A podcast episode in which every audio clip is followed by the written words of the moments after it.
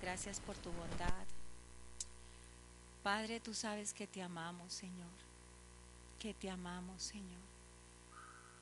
Tú sabes que cada día necesitamos más de ti, necesitamos de tu Espíritu Santo. Necesitamos de tu misericordia, Señor, necesitamos de tu gracia. Que cada día, bendito Dios, Señor, procuramos, Padre bueno, depender de ti, Señor. Porque te amamos, Señor, porque te amamos, bendito Dios. Gracias. Gracias por tu mirada puesta en este lugar. Gracias por la presencia de tu Espíritu Santo, Señor. Y gracias por ti, bendito Jesús, nuestro Señor y nuestro Rey. Amén. Bueno, amados, vamos a reflexionar respecto de un tema ah, que hemos titulado El Cordero, la gloria de la Iglesia. Cuando hablamos del Cordero, por supuesto hablamos de Jesús, nos referimos al Cordero inmolado, que es nuestro amado Jesús, Jesucristo de Nazaret. Y vamos a hablar acerca de cómo este Cordero es la gloria de la iglesia. Hay muchas apreciaciones respecto de lo que es una iglesia, ya hemos eh, visto Sabemos por los medios que hay muchas religiones, muchas congregaciones, muchas iglesias, pero vamos a procurar ver a través de la palabra cómo la iglesia verdadera es la que tiene la gloria y esa gloria es un cordero inmolado. No todas las religiones, no todas las creencias, no todas las iglesias tienen un cordero inmolado como su gloria. Nosotros sí, ¿sí? Cuando hablamos de gloria, vamos a remitirnos primero a segunda de Timoteo capítulo 3. Resulta que estos, este versículo lo hemos leído muchísimas veces para hablar acerca de los últimos tiempos. En segunda de Timoteo capítulo 3 habla el Espíritu Santo a través del apóstol sobre el carácter de los últimos tiempos, el carácter de los hombres, perdón, de los últimos tiempos. segunda de Timoteo capítulo 3, versículo del 1 al 4. Vamos a leer eso para hacer una pequeña introducción respecto de la gloria de la iglesia. Le está escribiendo Pablo a Timoteo su segunda carta y le dice, también debes saber esto, que en los postreros días vendrán tiempos peligrosos, tiempos peligrosos, porque habrá hombres amadores de sí mismos, ávaros, vanagloriosos, soberbios, blasfemos, desobedientes a los padres, ingratos, impíos, sin afecto natural, implacables, calumniadores, intemperantes, crueles, aborrecedores de lo bueno, traidores, impetuosos, infatuados, amadores de los deleites más que de Dios. Nosotros leemos que habrán hombres amadores de sí mismo, con avaricia, con vanagloria, soberbios, ingratos. Y cuando leemos de que son tiempos difíciles, de pronto nos asustamos y decimos, ay no, terrible esos hombres que van a venir, terrible. Pero, ¿por qué nos asusta si una gotica de eso que describe ahí tenemos nosotros? ¿Cuántas veces nosotros no hemos sido vanagloriosos? ¿Cuántas veces nosotros no hemos sido soberbios? ¿Cuántas veces no hemos sido amadores de nosotros mismos más que del otro hermano? ¿Cuántas veces no nos gustan más los deleites del mundo más que ir a leer la palabra tres horas? Somos nosotros. Ahí está nuestra naturaleza. Ahí está nuestra naturaleza. ¿A quién no le gusta la fama? Al que no le guste que levante la mano. No hay. No, no puedo levantar la mano. ¿A quién no le gusta la fama? ¿A quién no le gusta que su nombre sea exaltado?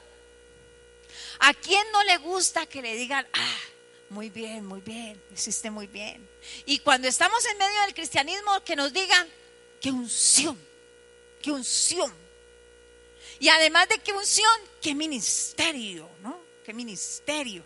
Ah, uno siente por allá, ay, como una cosita en el corazón. Ustedes no lo han sentido, yo lo he sentido. Ay, no, un respirito diferente, ¿no?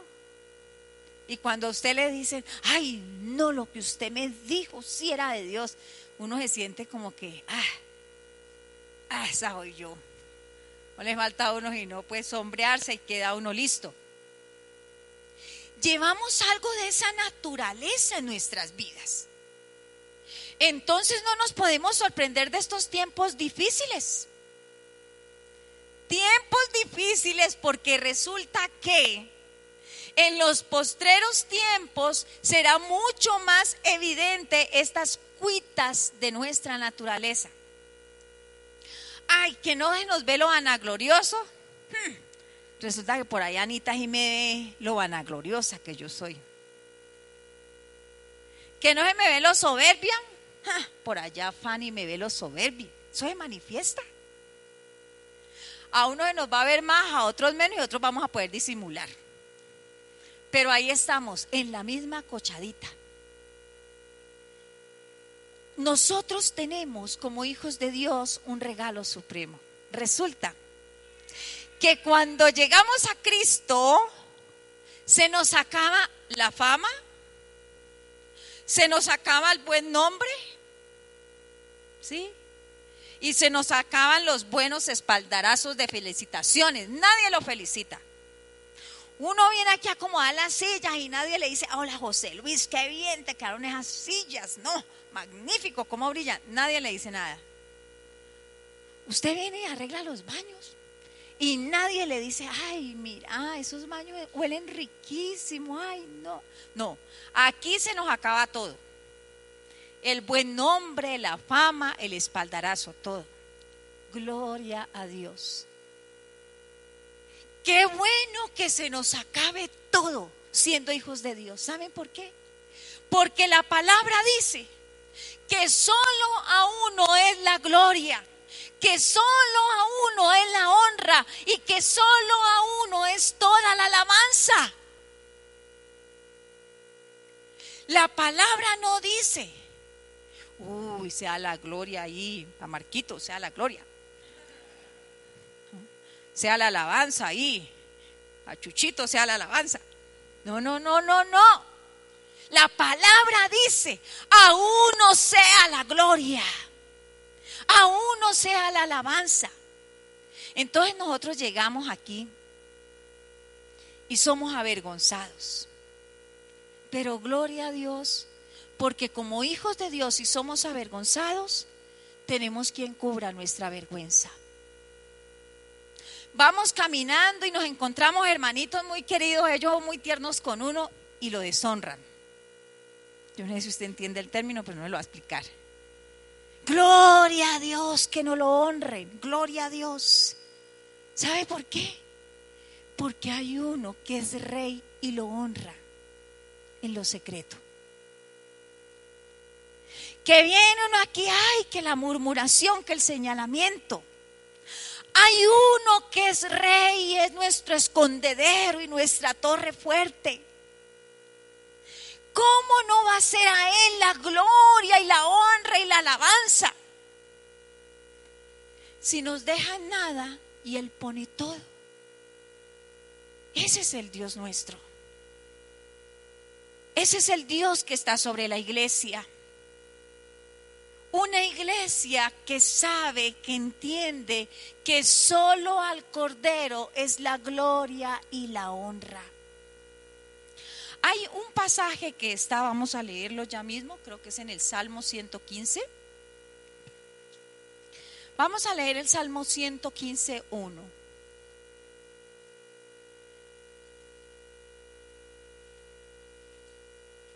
Salmo 115, 1.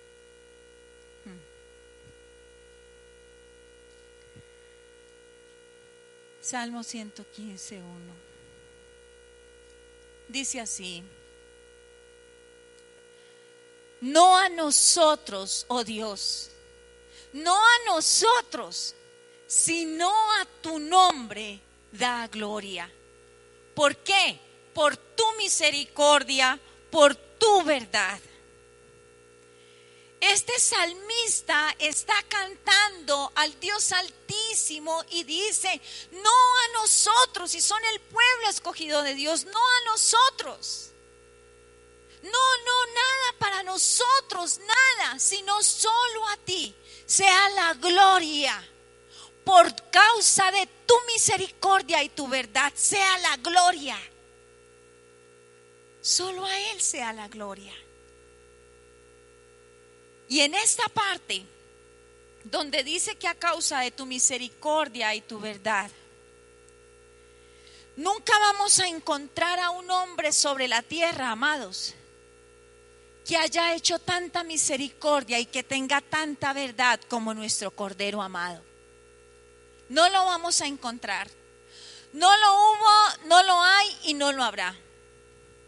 Siempre se nos cruza en el camino la gente buena qué buena es. Y yo les decía la otra vez y siempre les recalco en eso que uno dice, no, no, no, imposible, esa persona se murió pero fue para el cielo. ¿A qué cielo si no aceptó a Jesús? Si en el cielo está el Padre, el Hijo y el Espíritu y no aceptó a Jesús, entonces ¿a qué cielo? Y era muy buena. Pero ningún hombre, ningún ser humano podrá alcanzar la magnitud, la profundidad de la misericordia de este Dios de los cielos y la tierra, que es nuestro Dios. Cuando hablamos allí, vamos a hablar de dos cosas, de misericordia y de verdad.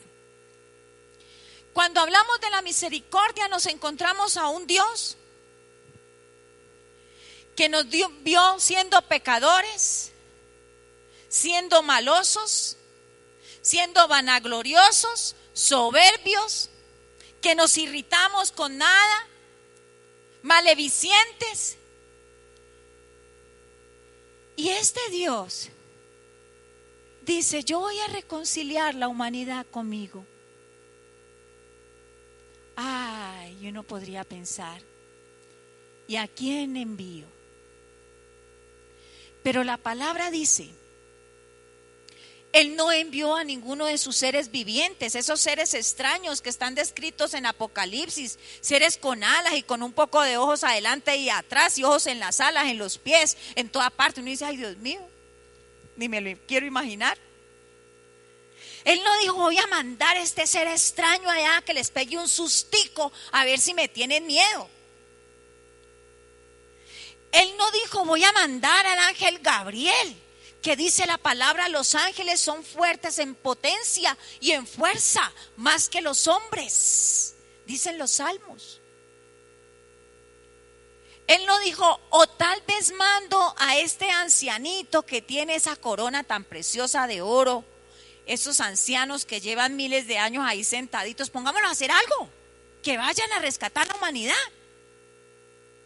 Él dijo, no, voy a mandar a mi propio hijo. Voy a mandar a mi propio hijo. Y la misericordia de Dios se extiende tanto a la humanidad que su hijo dice la palabra toma forma de siervo, se hace menos que los ángeles, menos que los hombres, menos que el siervo, se hace como un cordero inmolado, es decir, como un animalito indefenso que va a ser degollado. Así se hace el Hijo de Dios. Por su misericordia.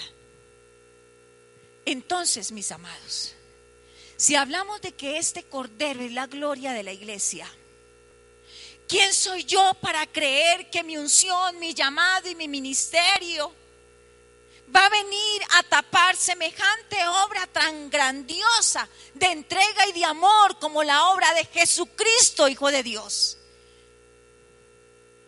No puede ser, amados, que nuestro llamado, nuestro ministerio, nuestro servicio, sea para que reciba glorias y palabras de afirmación, cuando hay otro que debe de recibirlas antes que nosotros y para siempre, mejor que sean para Él.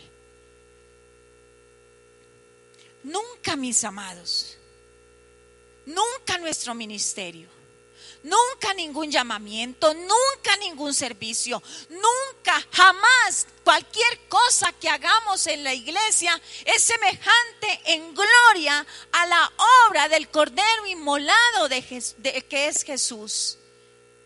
Jamás. No es comparable.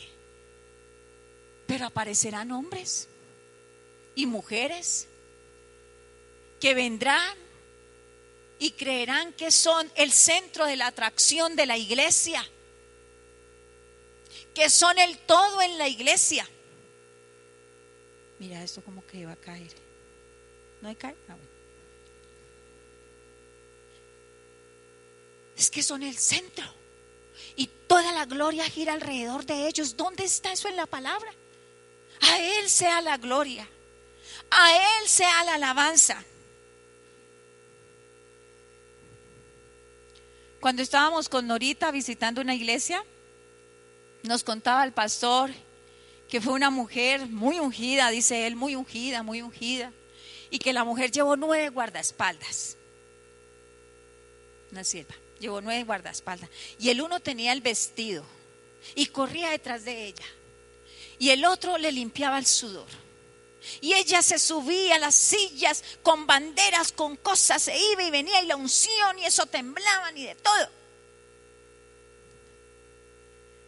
Y eso conmovía tanto nuestro corazón. Y le decíamos a la iglesia, ¿de dónde aquí la sangre de Cristo no es para el creyente? ¿De dónde aquí el cordero inmolado del Señor no es para el creyente sencillo? ¿Por qué creemos que se necesita ser grande en nombre, ser un gran pastor, un gran ungido para creer que se pueden hacer las cosas tan sencillas en el reino? Si no lo hacemos nosotros, lo hace Él. Y le decíamos a los creyentes, no es así. No es así. Usted está enfermo, no importa, ore por el que está enfermo. Tiene mala situación económica, no importa, ore por el que también está llevado como usted, ore. No importa, es que no es usted. Es el bendito Espíritu del Cordero el que obra. Cuando yo creo que soy yo, entonces yo digo, eh, mira Andreita, cuando yo esté bien, que no tengas a rabiecita por ahí que me hizo provocar Andrés esta mañana, entonces lloro por vos. Es que la santidad no es una condición, la santidad es una virtud del Cordero depositada sobre nosotros, los pecadores. Tan bello. Porque Jesús dijo, le decía a los fariseos, a ver muchachitos, ellos, los fariseos le dicen, ay, pero es que eh, vienes y te sientas con los pecadores y todo. Tú como que no sabes nada de la gente. Jesús dijo, vea, párenle en un momentico. No vine por los justos, no vine por los buenos, vine por los llevados, vine por los pecadores, vine por los que están enfermos, por los que no tienen médico, vine por ellos. Y esa es la gente que conforma la iglesia. ¿Saben por qué, mis amados? Porque ahí más evidente es todavía que la gloria no es nuestra, sino de aquel que tu misericordia, que nos lavó, nos limpió, nos estableció y nos reconcilió con el Dios vivo. ¡Qué gloria!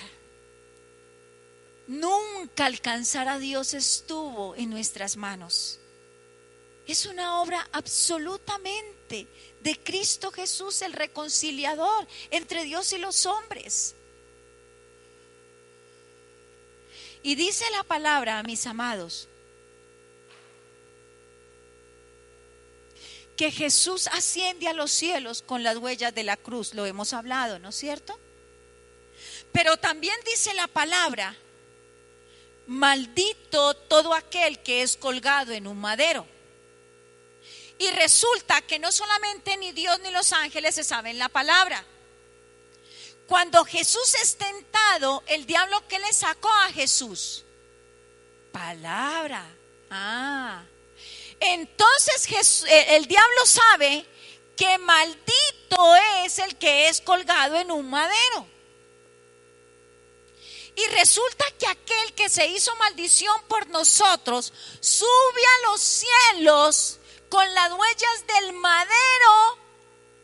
Si dice la palabra en Apocalipsis que ninguno es maldición, que ningún inmundo, que ningún injusto podrá entrar a los cielos.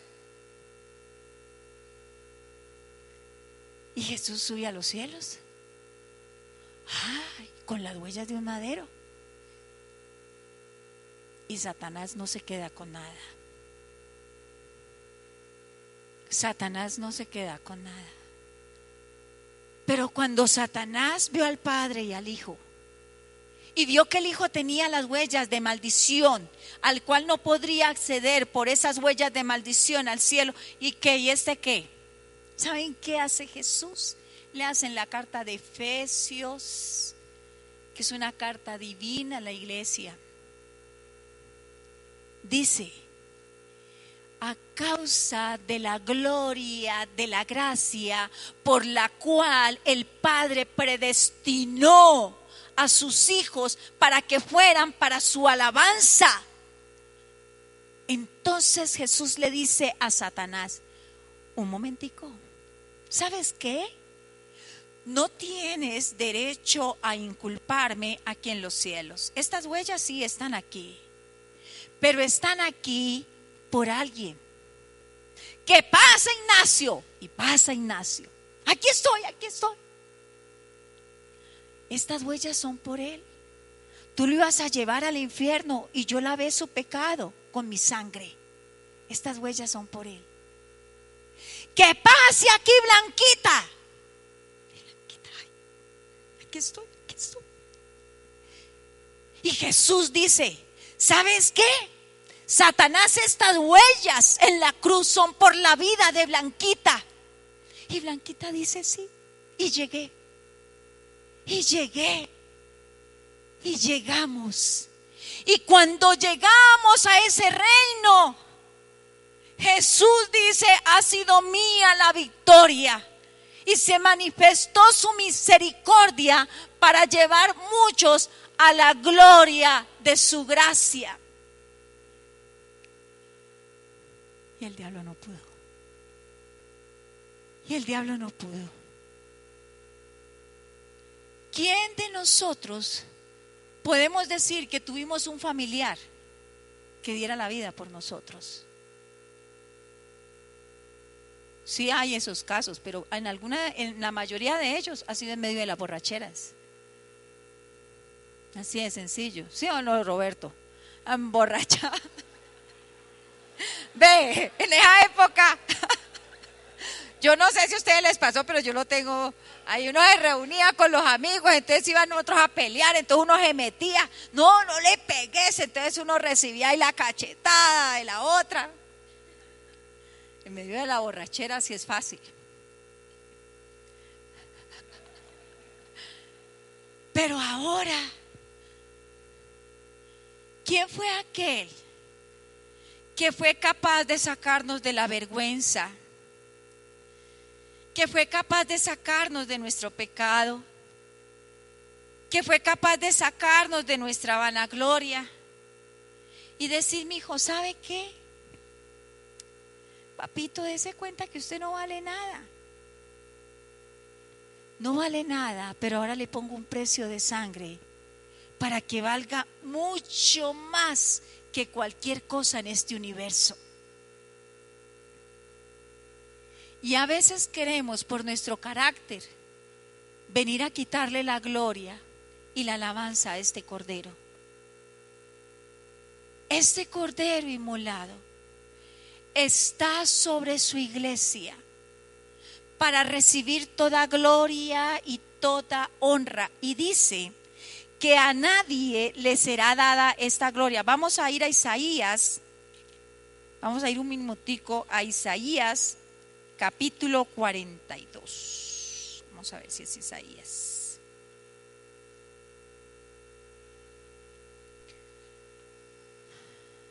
A ver si lo tengo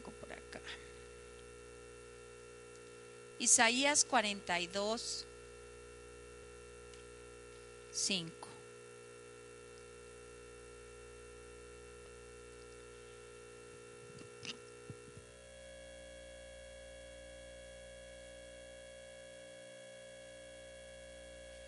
Isaías 42.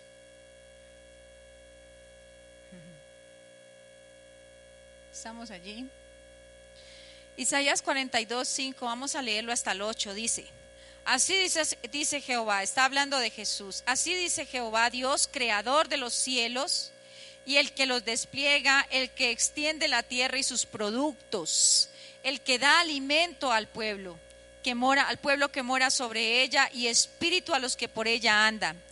Yo Dios te he llamado en justicia y te sostendré por la mano, te guardaré y te pondré por pacto al pueblo, por luz de las naciones, para que abran los ojos de los ciegos, para que saques de la cárcel a los presos y de las casas y de la casa de prisión a los que moran en tinieblas. ¿De quién está hablando? De Jesús. ¿Y por qué si oramos por alguien y se sana, viene fresquito? Fresquito. ¿Ustedes algunos han sentido fresquito? Oh, yo lo hice un venteíto todo extraño. Ah, ah, miren mis amores, tenga cuidado. Ese, ese respirito especial no viene del espíritu, yo se lo digo.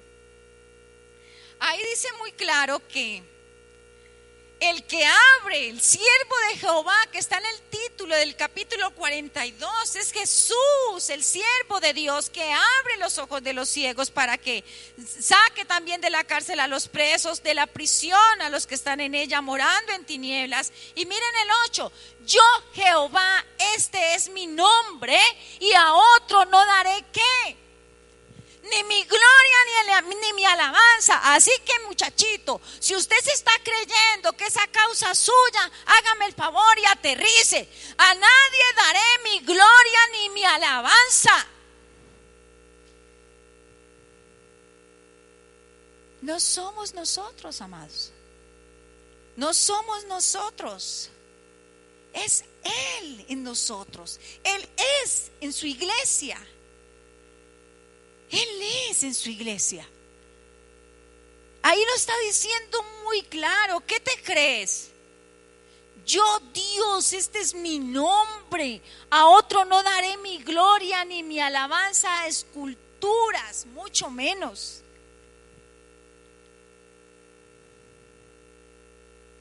Entonces, uno termina en la alabanza y la adoración diciendo, a Él sea la gloria, a Él sea la alabanza, a Él sea la honra por los siglos de los siglos. Y tuvimos una administración muy especial en esa iglesia que les cuento, porque había un tema ya con lo de la alabanza, entonces el Señor trajo una palabra y fue como de remover cosas en la alabanza. Entonces yo les explicaba a ellos eso, vea. A veces uno encuentra adoradores que son como transformes. Todos han visto los muñequitos de transformes. Yo me los he visto con mi hijo. Me he visto los muñequitos de esos carros. Entonces usted encuentra adoradores y esa tarima, eso es como la pista de los transformes. Eso suena a tarima y se transforman. Grito de júbilo, aleluya. Eso, mejor dicho. Eso, es la pista. Pero se bajan de la pista y son como dos carritos que no como el mío, que no bajan a 20 o a 30. Vea, la gloria y la alabanza se quedaron allí, en la tarima. Y yo les decía a ellos, ve, a ver, hay como transformes. Yo no sé si eso entra al reino, hoy no me lo pregunte. Pero que los hay, los hay. ¿Por qué? Si el mismo Dios que está aquí es el mismo Dios que está aquí, está allá y está allá más atrás y en el baño. Si usted le toca ir al baño. ¿Por qué Transformer acá? El grito de júbilo, aleluya. Y allá, ve, Ah, como que no está el cordero que es digno de gloria. El cordero que es digno de gloria, amados. Se conoce de corazón a corazón. Y no hay momento en que usted no necesite adorarlo, amarlo, sentir su rostro cerca al suyo. Él es y no deja de ser. Porque la tarima esté allí a 70 centímetros de altura.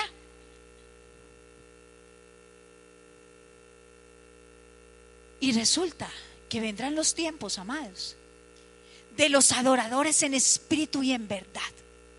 Porque como vimos, no, ahorita, vimos músicos. Ah, fue durito, fue durito. Músicos, muy buenos músicos.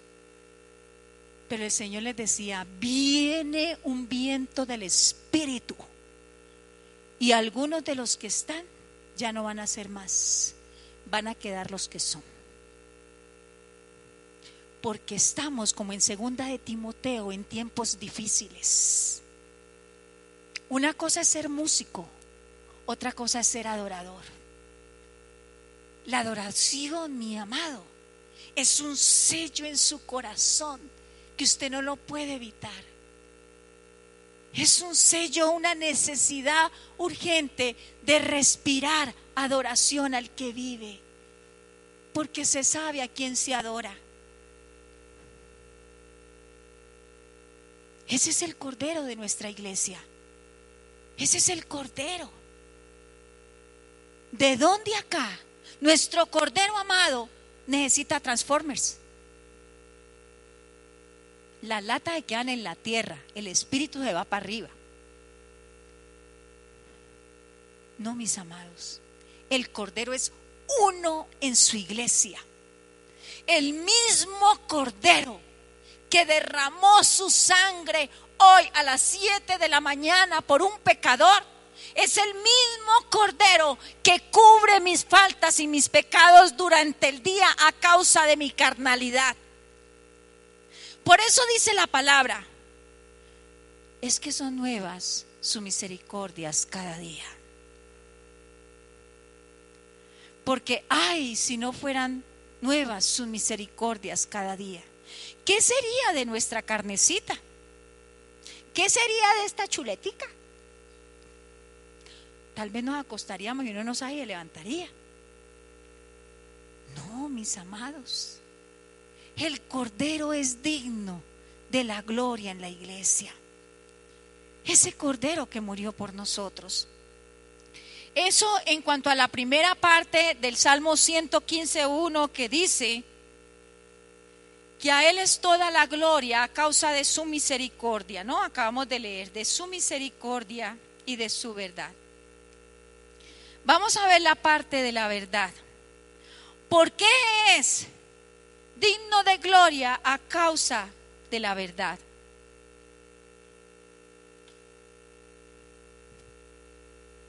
La palabra dice en Juan 1, creo que es en Juan 1, 7 o 17, no recuerdo, 17, Juan 1, 17. Leámoslo un momentico. Juan 1, Juan capítulo 1, versículo 17.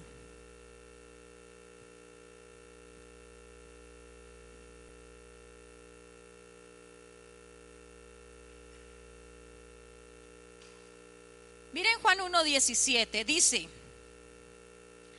pues la ley por medio de Moisés fue dada. ¿Pero qué? Ah, la gracia es la, la misericordia mayor. pero la gracia y la verdad vinieron qué? Mi amado, la verdad no hace parte de esta tierra. Ojalá podamos entender esto, escúcheme. Igual que la misericordia, igual que la santidad, no son una condición. La verdad no es una condición. La verdad es Dios. La vida es Dios.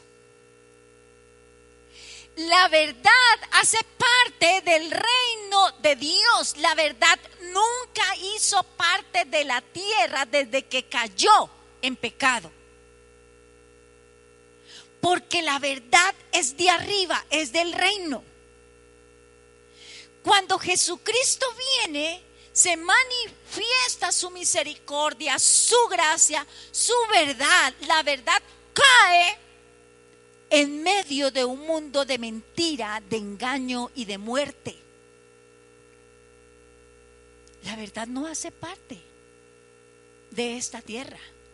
Por eso es que cuando estamos caminando, creciendo en el conocimiento de Cristo, somos difícilmente verdaderos, porque somos muy buenos mentirosos. ¿Estamos allí? La mentira, el engaño y la muerte parte de este mundo. Por eso dice la palabra que nadie tiene la verdad en la tierra sin Cristo, porque es que la verdad no es una condición, la verdad es un atributo del ser, del Dios omnipotente. Él tiene la verdad. Cuando viene Cristo Jesús, nuestro Cordero nos lava de nuestro pecado y queda el Espíritu Santo el Espíritu Santo comienza un proceso de santificación en nuestras vidas para que nos volvamos, como dice el apóstol, no sé si ustedes han leído ese versículo, hombres conforme a toda justicia y toda verdad. Entonces ahí sí podremos decir, ando en rectitud. Pero no ando porque soy recto, ando en rectitud porque conozco la rectitud de aquel que es recto. Ando en santidad porque conozco la santidad de aquel que es santo verdaderamente. Entonces esa verdad, mi amado, que hacía parte del reino de los cielos, viene y se manifiesta. Y andamos, mis amados, nosotros en la tierra, esperando a ver si nos convertimos en verdaderos. Miren esto. La palabra dice que solo el Espíritu Santo nos lleva a toda verdad. ¿Por qué? Porque el Espíritu Santo viene de arriba porque la verdad viene de arriba, nunca estuvo aquí abajo. Entonces, el Espíritu Santo de Dios tiene la capacidad de llevarnos a esa verdad, porque la verdad es de arriba, hace parte del reino de Dios y es un atributo, un atributo infinito y eterno. No es del hombre no es competencia de la tierra, no es competencia del hombre, es competencia absolutamente de Dios. Por eso el más bueno de los buenos, de sus amigos y de los míos, siempre será mentiroso. Porque no puede tener verdad sin Cristo. Nunca, mi amado, podemos tener verdad sin Cristo. Y tenemos que poner cuidado. Porque como leíamos en segunda de Timoteo, los tiempos son tiempos difíciles. ¿Y sabe qué hace el enemigo? Infiltra mentiras parecidas a verdad en la iglesia. Y los que no tenemos el anhelo de andar en ese reino que Jesús es el camino, la verdad y la vida, vamos a ser confundidos con esas tinieblas y como dice la palabra, con una oscuridad muy densa. Porque solamente la verdad nos da la capacidad de ver, nos da la capacidad de escuchar lo que no se escucha en el mundo. De ver lo que no se ve en el mundo y de entender lo que el mundo no entiende. Solamente el Espíritu Santo que nos lleva a toda verdad. Entonces, esta iglesia de Cristo tiene la gloria y su gloria se llama el Cordero. El Cordero que pagó su precio en misericordia por nosotros. El Cordero que dice, no más engaño, no más oscuridad, no más confusión, no más desesperanza. He aquí la luz de los hombres que alumbra a todo hombre. Y la gracia y la verdad se manifiestan en nuestra vida. Necesitamos, mis amados, reconocer primeramente que nuestra naturaleza es engañosa. Miren, no hay cosa más peligrosa que nuestro propio corazón. Cuando usted sienta de nuevo, le digo, fresquitos, hay algo que pasó por ahí. Ahí es cuando uno tiene que llegar al Señor y tirarse al piso y decir, Señor, mira mi vanagloria. Señor, mira, me gusta que me digan ministro, ministra. Señor, me gusta cuando me felicitan por la buena prédica. Ahí si no está el Espíritu, está la palabra. Si no está la palabra, está la conciencia. Y si no está la conciencia, está el calorcito. Pero de alguna manera se va a dar cuenta.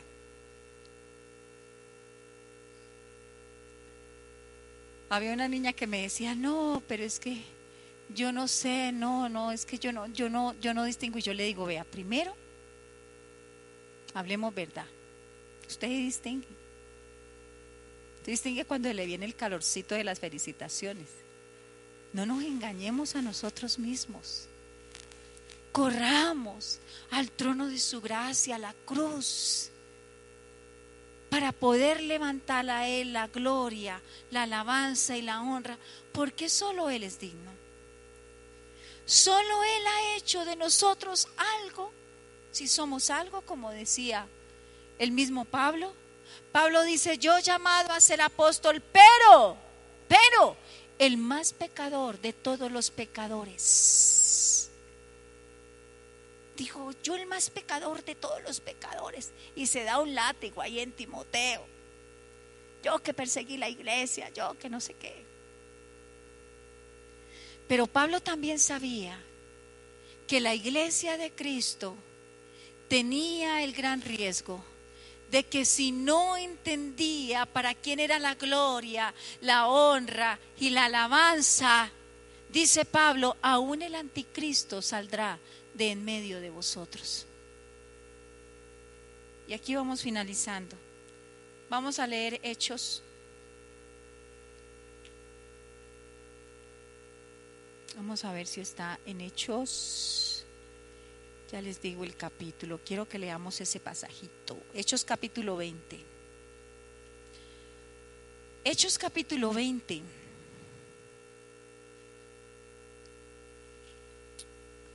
Versículo del 28 al 37. Está Pablo despidiéndose de una de las iglesias en Mileto porque Pablo ya sabe que va a morir. Ya Dios le reveló eso. Y él lo que le dice en el 28 a los discípulos de Mileto es lo siguiente, viene hablando con ellos, pero miren esto tan hermoso, les dice, por tanto, ¿qué? Mirad por vosotros. Escúcheme, mi amado. Gloria a Dios por el llamado, gloria a Dios por el ministerio, gloria a Dios por el servicio, pero si no miramos por nosotros mismos, y no es apacentarnos a nosotros mismos, es que vigilemos cuando se nos dispara ese calorcito, ese calorcito, eso es nomás lo que quiere decir Pablo. Dice, por tanto mirad por vosotros y por todo que el rebaño en que el Espíritu Santo, el hermoso Espíritu Santo, os ha puesto por obispos, es decir, por servidores, para presentar la iglesia del Señor, la cual que ganó por su propia sangre. Las iglesias no se inventan cuando alguien viene y dice, yo soy pastor, entonces voy a recoger los diezmos, entonces, eh, a ver, Ignacio, consigamos allá un garajito allá al frente, busquemos una trili y allá con un parlante o algo, hagamos bulla que cae. No, no, esa no es la iglesia. Esa no es la iglesia. La iglesia no es la que tiene que pactar un par de monedas para ir a recibir un favor del Dios Altísimo. Esa no es la iglesia. La iglesia de Cristo es aquella que reconoce que tiene sobre sí la misericordia y la sangre que nos lavó de tanta inmundicia. Esa es la iglesia. Y dice allí, mis amados, en el 29, porque yo sé que después de mi partida, dice Pablo, entrarán en medio de vosotros qué? Lobos rapaces que no perdonarán a quién. Como quien dice, tengámonos durito porque van a entrar lobos queriendo comérselo a usted y a mí. Véanse en los programas de esos de manadas, que son hermosos. Cuando encuentran a uno solo de esa manada, solitario, independiente, ay, vea, se viene la leona, se viene el león, se viene el tigre y es lo primero que alcanzan. ¿Estamos realmente haciendo parte de un rebaño? ¿Estamos realmente cuidándonos los unos a los otros como un rebaño? ¿O nos gusta algo de la independencia, de aquella naturaleza sin Cristo? Tan amadores nosotros de esa naturaleza. Bueno, dice allí, que no perdonarán a quién? Al rebaño. Y dice, y de vosotros mismos se levantarán hombres que hablen cosas perversas para arrastrar tras sí a quién. Ay, mi amado. Ay, mi amado. Miren, ahí no dice para arrastrar tras sí a los nuevos creyentes ahí no dice para arrastrar tras sí a aquellos que llegaron ayer a la iglesia. No, dice a los discípulos. Escuche, a los discípulos. Si usted es discípulo de alguien, mi amado, prenda de duro. Prenda de duro para que no se deje engañar. Y si no es discípulo de nadie, entonces ahora sí comencemos a temblar, porque el riesgo es mayor. ¿Sí estamos allí? Entonces dice él, de vosotros mismos. Además, como son lobos disfrazados de oveja, entonces usted le va a ver al hermano que venga como lobo disfrazado de oveja una lana tan linda. Entonces lo comienzan a acariciar. Ay, hermano Pablo, qué unción, ¿no? Esa unción verde que usted tiene ahí, mi hermano. Esa unción, mi hermano Pablo. Qué unción. Hermano, venga, ore venga ahora aquí por el enfermo porque es que usted tiene la unción. Entonces eh, eh, comienza uno a peinar esa lana, ¿no? Comienza uno a peinar la lanita de aquel, ¿sí? De aquella persona y uno no sabe. Y perdóneme, no estoy diciendo que Pablito sea un lobito vestido de oveja, no. No, Pablito, perdóneme, no es eso. Es un ejemplo, ¿sí? Nosotros, cualquiera de nosotros, somos carne fresca dependiendo de lo que haya en nuestro corazón para que el enemigo venga y use nuestras vidas. Le robemos la gloria al Cordero y nos convirtamos en lobos disfrazados de ovejas. Cualquiera de nosotros, amados. Por eso dijo Pablo, el que esté firme, mire que no caiga. Mire que no caiga. A veces es tan fácil disimular. Yo hablaba con alguien allá y yo le decía, ¿por qué tú siempre disimulas? Porque es que la, simulación en la iglesia se vuelve, no es que uno escanee a la gente, es que ya uno sabe que está simulando algo está disimulando. Por eso les digo que puede uno ver más allá y oír más allá, por la gracia del Cordero. Entonces yo le decía, mi amor, ¿usted por qué tiene que disimular? No entiendo. No entiendo. Y hemos orado, yo le he hablado de mis cautividades, de mis cosas, de mis luchas que tuve, sí, de las cosas que yo he vivido en la liberación, en la administración, en caminar al lado de mi pastora Betty, en ser libre de tanta mentira, sí.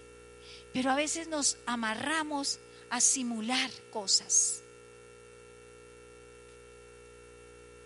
Y uno puede estar triste o apenado, pero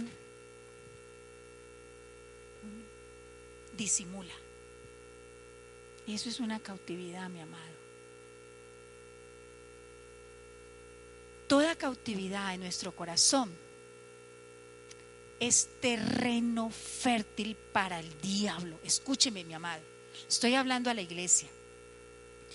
Toda cautividad, toda prisión, todo engaño, toda mentira en nuestro corazón es terreno fértil para ser los hombres amadores de sí mismos, los hombres vanagloriosos, los hombres soberbios, los hombres maldicientes, los hombres glotones, los hombres amadores de deseos del mundo, aún los hombres disfrazados de oveja y siendo lobos.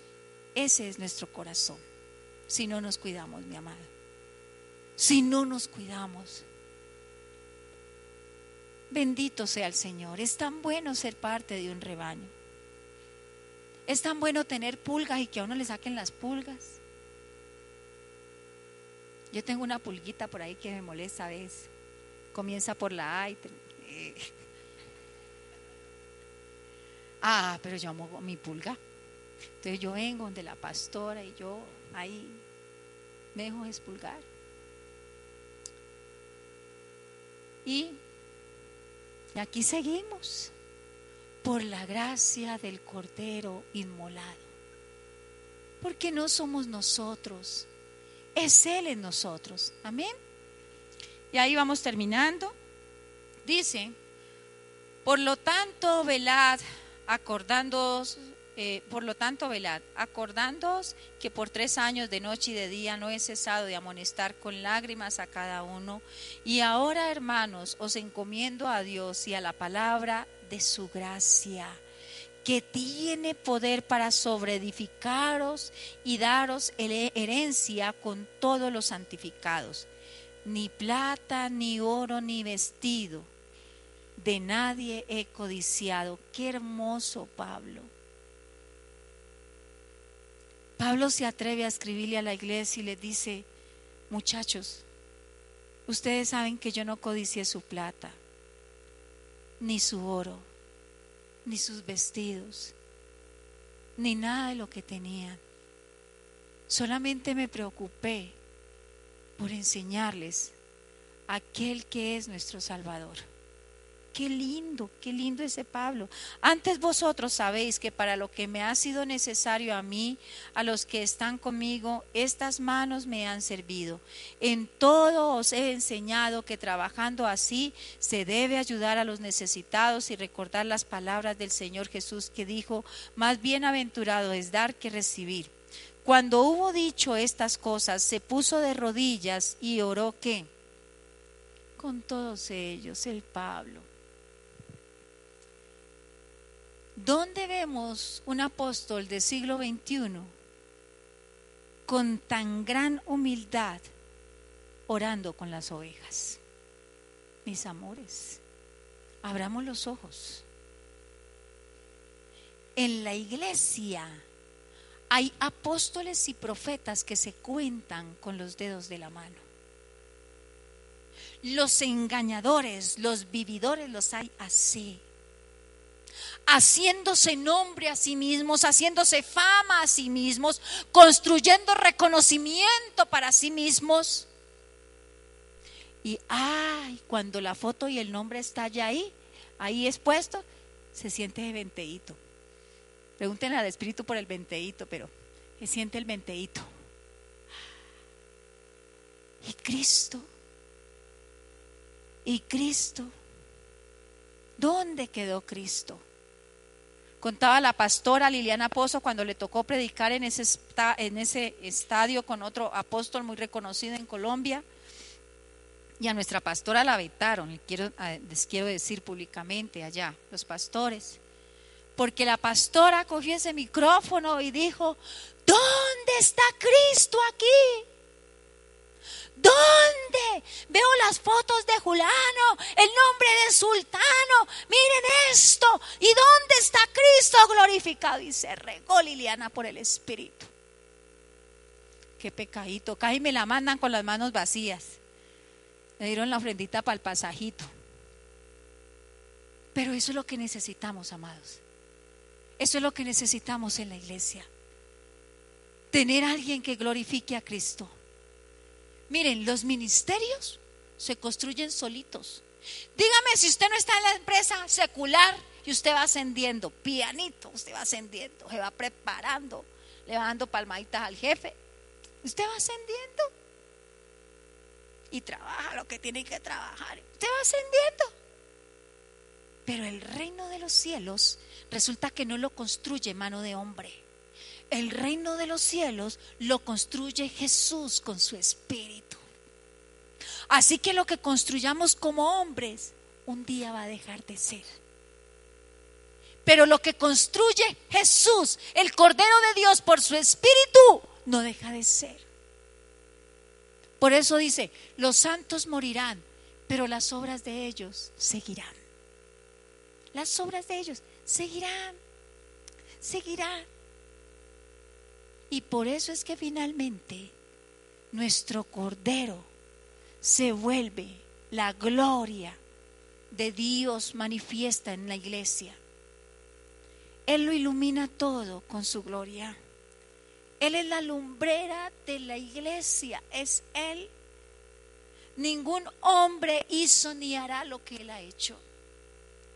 Ningún hombre siendo rey ha dicho, ven, siéntate conmigo en mi trono, te daré moradas para que habites conmigo la gloria que yo he recibido del Padre. Quiero que también tú la, tengas. Ni siquiera nuestro jefe secular nos hacía eso. Y este rey dice, vengan, vengan conmigo, vengan conmigo. Este es un rey, pero ese sí es un rey de verdad. Ese sí es un rey de verdad. ¿Por qué? Ah, porque él tiene la verdad absoluta en todas las cosas. Porque todas las cosas por él fueron creadas en los cielos y la tierra. Y él lo conoce todo. Ya terminamos, vamos a leer Apocalipsis 21 y aquí cerramos, mis amados. Apocalipsis 21.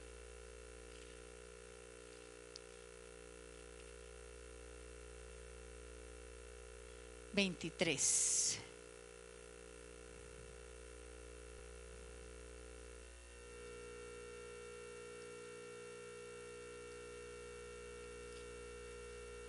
que dice así cuando está hablando de la nueva Jerusalén, Jesús vino por su iglesia.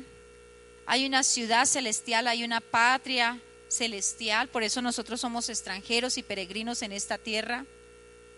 Y dice, la ciudad no tiene necesidad de sol, ni de luna que brillen en ella, porque la gloria de Dios la ilumina y el mismísimo Cordero es su lumbrera.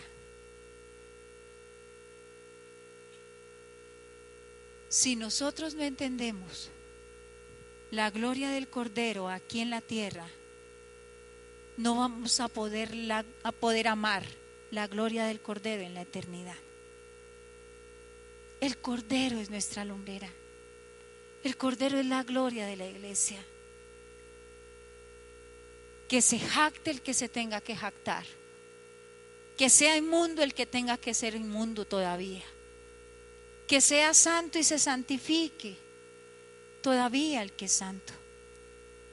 Y al Cordero y al que están sentados sea toda la gloria, toda la alabanza, toda la honra y el poder. Esa es la iglesia que ama al Cordero. Esos somos nosotros, amados. Esos somos nosotros. La gloria no será, nuestra fama no será la gloria. No esperes renombre en el cuerpo de Cristo. Espera más bien y anhela que Cristo sea exaltado a través de tu vida. Porque si esperamos lo otro, el diablo nos va a poner zancadillas. Y esas zancadillas del diablo son bravas. Y caemos duro. Y caemos fuerte. Amén. Vamos a orar. Vamos a darle gracias a Dios. Padre bueno. Padre nuestro que estás en los cielos. Qué bueno, Señor Qué bueno ser tu iglesia. Qué bueno, bendito Dios, que no le has dado tu gloria a los hombres, Señor,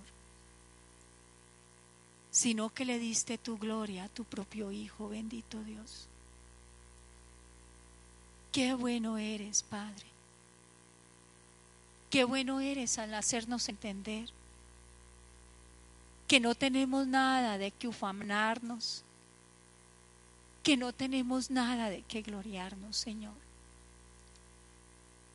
Que muchos de los que a veces, Señor, nos glorifican como hombres, tal vez sean como Jesús los que nos sacrifiquen, bendito Dios. Pero tu gloria es distinta, Cordero. Tu gloria es absoluta. Tu gloria es eterna y no deja de ser sobre tu iglesia. Padre bueno que estás en los cielos, enséñanos a ser hijos amadores de tu gloria. Enséñanos a ser hijos que podamos entender que no a nosotros, sino a ti, Señor. Sea toda la gloria y la alabanza por los siglos de los siglos. Yo bendigo cada uno de tus hijos, bendigo las familias, bendito Dios. Bendigo sus hogares, Padre bueno. Bendigo la obra de santificación de tu Espíritu en cada uno de nosotros, Señor. Porque tú sabes que aún tenemos mucha carnita, Señor, levantada.